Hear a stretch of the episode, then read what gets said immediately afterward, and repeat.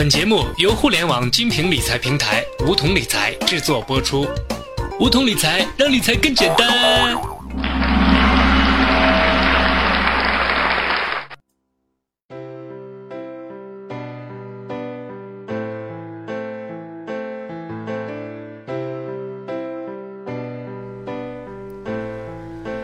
亲爱的小伙伴们，欢迎收听梧桐理财学堂。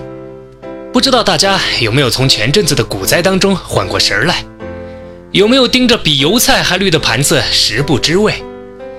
有没有眼睁睁看着快到手的浮盈喘息间灰飞烟灭，只好仰天长叹？唉，有没有经历过抄底再抄底，却发现底中还有底？面对已然干瘪的荷包哭诉，臣妾做不到啊！于是，在这一轮骤跌的股市喧嚣中，广大中小散户死的死，伤的伤，人心尽失。其实，小学弟身边也不乏在眼前震荡的股市中游刃自如的大牛，轻轻松松在五千点时就重仓减持，四千五百点就果断止损，溜之大吉，明哲保身，果真是高手在民间啊！为了广大梧桐理财学堂听友的福利，小学弟特向民间高手虚心求教，喜得一八字秘诀：股海无边，止损是岸。这期节目，小学弟就和大家一起谈一谈，如何在大幅震荡的股市中打好止损这套太极，保你行走股市犹如金钟罩体。许多初入市的小散户往往觉得，我买股票就是为了赚钱的，哪里有赔钱还卖的道理？很多人甚至会以巴菲特作为榜样，为自己不止损寻找理由。但问题就在于，巴菲特是进行价值投资而非交易，这两者是截然不同的。首先，巴菲特清楚地知道自己持有股票的真正价值，所以对他而言，下跌的确是低价入场的好时机。而对于大多数小散户而言，有几个是真正能看懂所投公司的基本面，确定当前股价是真正低于内在价值的。如果你真的看懂了，恕我直言，你就不会坐在这里当小散户了，早就成为高级金融分析师，去拿几百万的年薪了。其实，即使是价值投资者，因为看错估值加上没止损而吃药的也不是少数。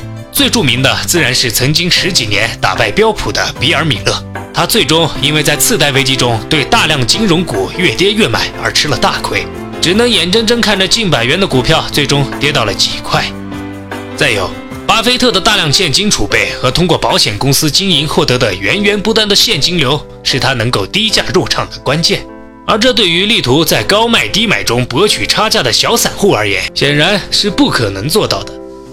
小学弟还清楚地记得隔壁老王在零八年股价大跌时的悲惨事迹。咋又是我呀？他重仓持有的浦发银行惨遭连续十个跌停。秉持着越跌越买不止损的错误观念的老王，在六个跌停板的时候就把所有家当都扔进去了。当世界中心都在呼唤到底了，该涨了的时候，接下来的四个跌停无疑是当头棒喝。没钱补仓又抛不出去的老王，只好打碎牙往肚子里咽。苦苦持仓三年才解套，真是等得花儿都谢了。这个血淋淋的例子告诉我们，熊市中的大底在哪，没人知道。如果过早的抄底，而且后面逢低补仓的话，原则上必须有足够多的钱。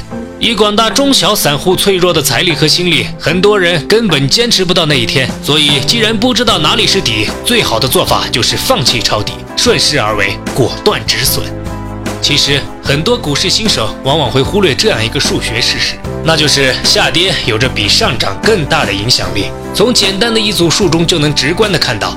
当你亏损了百分之十的时候，只需要上涨百分之十一才能回到原来的位置；亏损百分之二十的时候，则需要上涨百分之二十五；亏损百分之三十三点三三的时候，就需要上涨百分之五十；而如果亏损百分之五十的时候，就需要上涨百分之一百。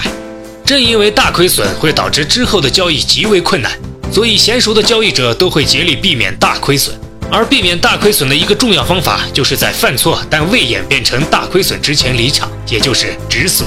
只有尽早止损，才能远离可怕的下跌恶魔。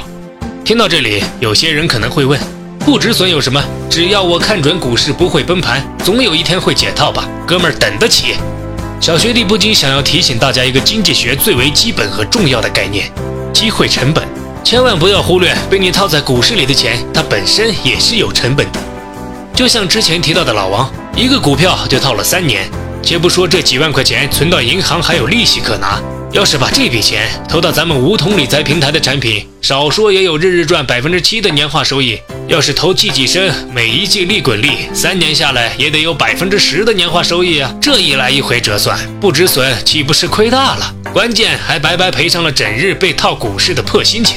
若是早早止损，三年心情舒畅，一不小心多活一年，这个成本可就更大了。小学弟说的对呀，这回大家意识到止损是多么重要了。接下来的问题就是如何找到最适合自己的止损点。首先想想自己现有的财力和心理能够承受最大的损失是多少，然后以此为基准，把一次正确的止损视作盈利，确定适合自己的止损比例。举个简单的例子，如果你觉得一个投资最多亏损百分之二十可以忍受。